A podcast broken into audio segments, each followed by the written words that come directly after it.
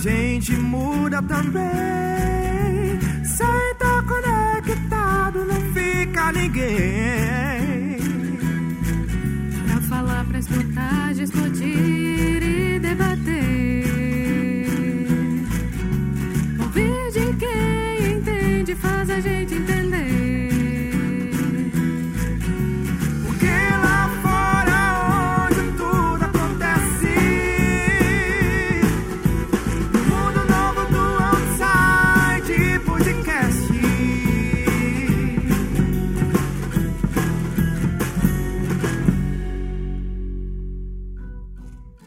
Quantas vezes você pegou no seu celular hoje, Luísa? Nossa, Álvaro, boa pergunta, viu? Acho que umas 100. Pois é, se tem uma coisa que a gente não vive sem é o nosso celular. Também, né, a gente faz tudo com ele. A gente come, a gente se locomove, estuda. Não dá nem pra mencionar tudo aqui, senão a gente ia ficar até amanhã falando. Pois é, eu fico pensando, Álvaro. Celular é bom e ninguém pode negar. Mas e quando vicia? Será que não é o momento de parar um pouquinho? Com certeza. E é justamente nesse ponto que eu queria chegar. Nos últimos anos, tudo mudou. E a gente só acompanhou essa mudança do jeito que deu, né? Sendo que, na verdade, todas essas mídias assim que surgiram e esses avanços na tecnologia mudaram a nossa vida por completo. Mas fazer o quê, né? A gente teve que acompanhar a mudança, senão ficaríamos pra trás. Tem gente que até trabalha com celular hoje. Pois é, você tem toda a razão. Mas existem algumas técnicas que poderiam nos ajudar a gerenciar melhor o nosso tempo. A verdade é que dá pra fazer tudo. Todo mundo vive dizendo que não tem tempo, mas quantas horas por dia assim que você gasta no Instagram, por exemplo? Nossa, eu acho que umas 3 horas no mínimo. então, imagina só se essas três horas que você disse fossem investidas em, sei lá, atividades muito mais produtivas.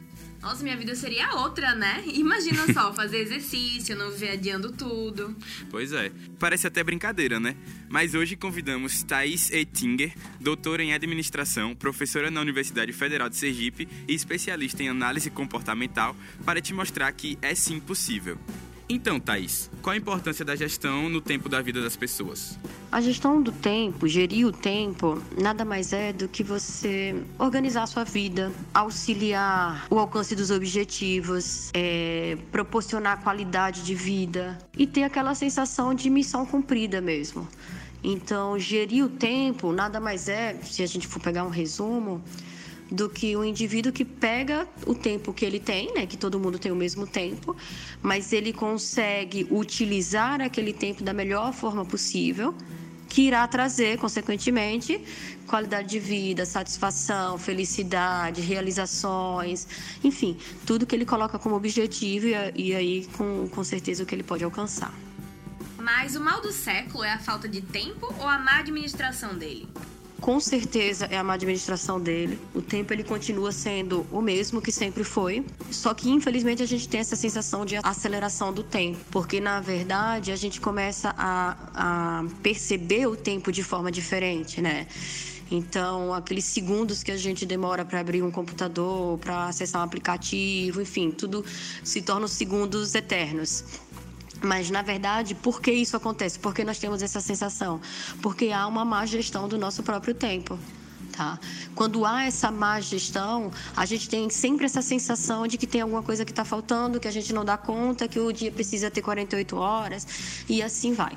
Quando a gente consegue fazer uma administração do nosso tempo e a gente traça, por exemplo, diariamente o que precisa ser alcançado é, e as estratégias que a gente tem para alcançar, a gente começa a perceber que tem até sobras no nosso tempo para atividades mais prazerosas, atividades mais banais que fazem parte também das nossas necessidades. E assim, você acha que tem como usar as mídias sociais de uma forma mais saudável? A coisa mais importante da utilização de formas da, da, das, da utilização das mídias sociais é a questão do equilíbrio, tá? Isso é o mais importante de tudo, porque as mídias sociais têm muitas vantagens. É, a gente consegue se comunicar com pessoas que há, há tempos a gente não conhecia, não, não se comunicava. A gente consegue manter relacionamentos que antes já eram mais difíceis.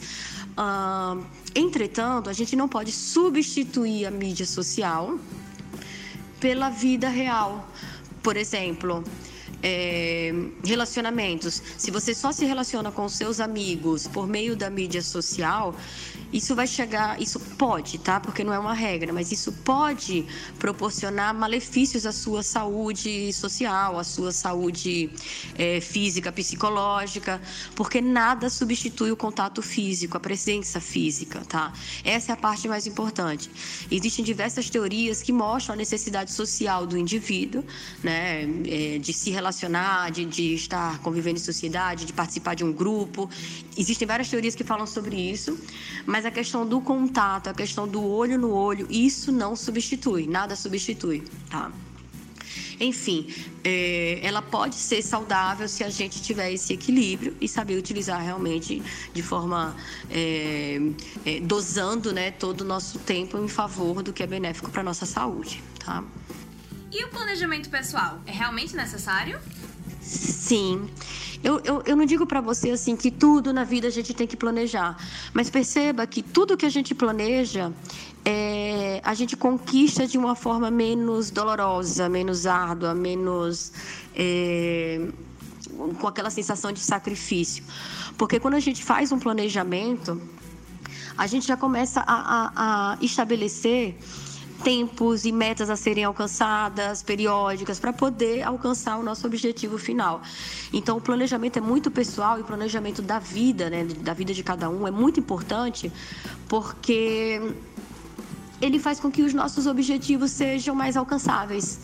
A gente consegue visualizar melhor nosso objetivo e começa a traçar realmente é, metas diárias, semanais, anuais, se for o caso e a nossa rotina ela começa a ser trabalhada em cima disso para atingir o objetivo.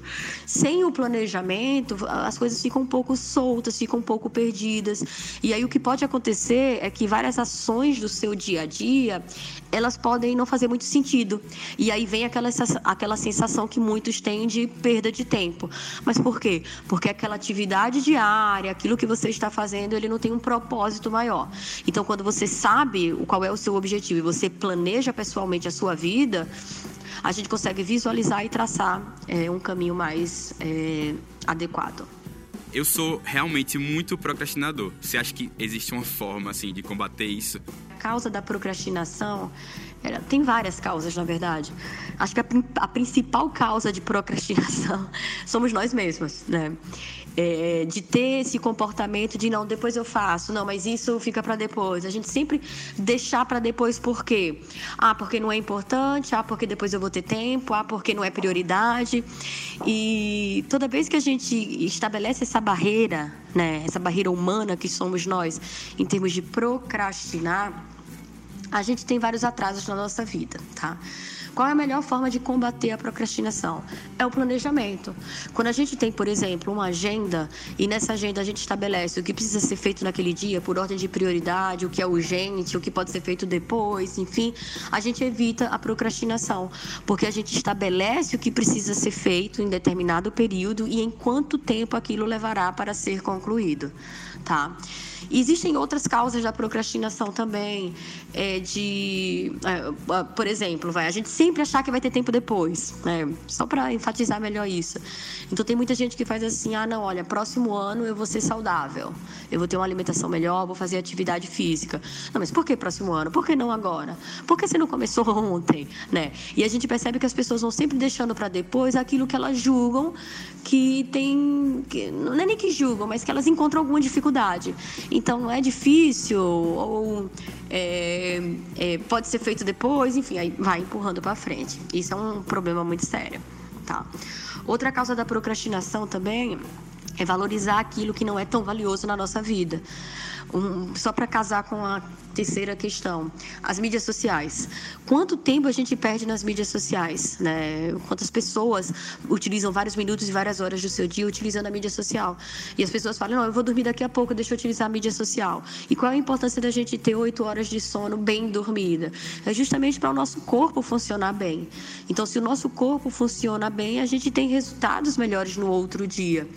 É, então, um dos motivos também da procrastinação é você substituir, né? Você pegar algo que você deveria fazer e substituir por uma atividade banal e aquilo sugar a sua energia e você não ter mais disposição para fazer o que era realmente importante, tá? E a ansiedade tem relação com o uso excessivo do celular?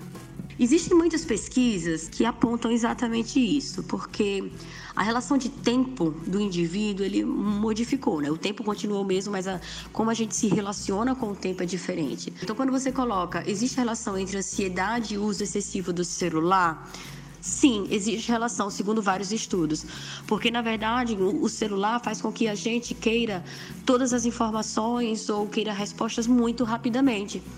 E na vida real, né, na vida fora do celular, não é bem essa realidade que nós temos. E isso vai criando ansiedade. Existem várias doenças, inclusive, que são geradas pelo uso excessivo do celular, doenças físicas, vai, pelo excesso de utilização do celular, o que isso pode afetar realmente a saúde física do colaborador, do, do indivíduo, do aluno nesse sentido.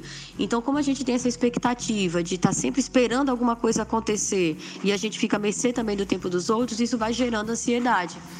Mas isso é um mal do século, tá? Essa ansiedade está gerando outros tipos de problemas, é, depressões e às vezes até casos mais, mais é, sérios, né, mais impactantes, mas que pode ser tratado. E o melhor tratamento, né, na verdade, é você fazer o bom uso é, do celular e de, de, outros tipos de tecnologia e das redes sociais. Né? Voltando para a outra questão que eu comentei com você a ideia de você realmente ter equilíbrio em tudo que você faz. Então, é possível combater.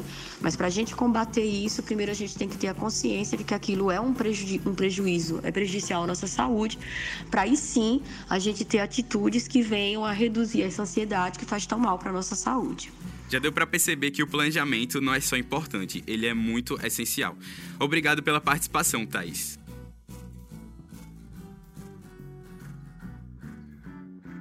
Joana sempre foi muito atarefada. Gostava de fazer tudo ao mesmo tempo e vivia estressada. Por mais que vivesse sobrecarregada, nunca tinha um tempo para nada. Joana, vamos sair sexta-noite? Seu namorado sempre a convidava. Joana começou a comer mal, a dormir mal, a viver mal. E de tanto mal, um dia ela se cansou. Joana teve uma crise e resolveu desistir de tudo. Até que algum tempo depois, ela conheceu o planejamento pessoal. No primeiro momento, ela achou sem graça e difícil de ser colocada em prática. Mas aos poucos, Joana começou a perceber que não era um bicho de sete cabeças e que ela poderia ir com calma. Começou fazendo uma pequena lista de tarefas para o seu dia. Depois, foi aprimorando. Resolveu transformar sua lista em um pequeno planejamento diário. Se tinha que ler um livro, ela anotava que horas e quantas páginas queria ler. Se queria fazer um curso, ela registrava essa meta e reservava pelo menos uma hora do seu dia para estudar. Aos poucos, Joana foi percebendo que o planejamento não é tão complicado assim e que, na verdade, é muito simples. Ela começou a ser amiga do relógio. Não fazia tudo ao mesmo tempo, mas ainda assim te sobrava tempo. Isso porque ela parou de querer abraçar o mundo e se sobrecarregar. Hoje, Joana é mais feliz, mais tranquila e, por incrível que pareça, mais produtiva. Ela descobriu que o planejamento não é chato ou complicado e que ele pode ser sim muito prazeroso. O nosso Outside fica por aqui. Foi um prazer estar com todos vocês. Álvaro, eu já tô com o Google Agenda aberto aqui e de hoje meu planejamento não passa. Aprendeu mesmo, né, Luísa? Mas e você que tá aí me ouvindo e rolando o feed no Instagram ao mesmo tempo? Vai parar de procrastinar quando?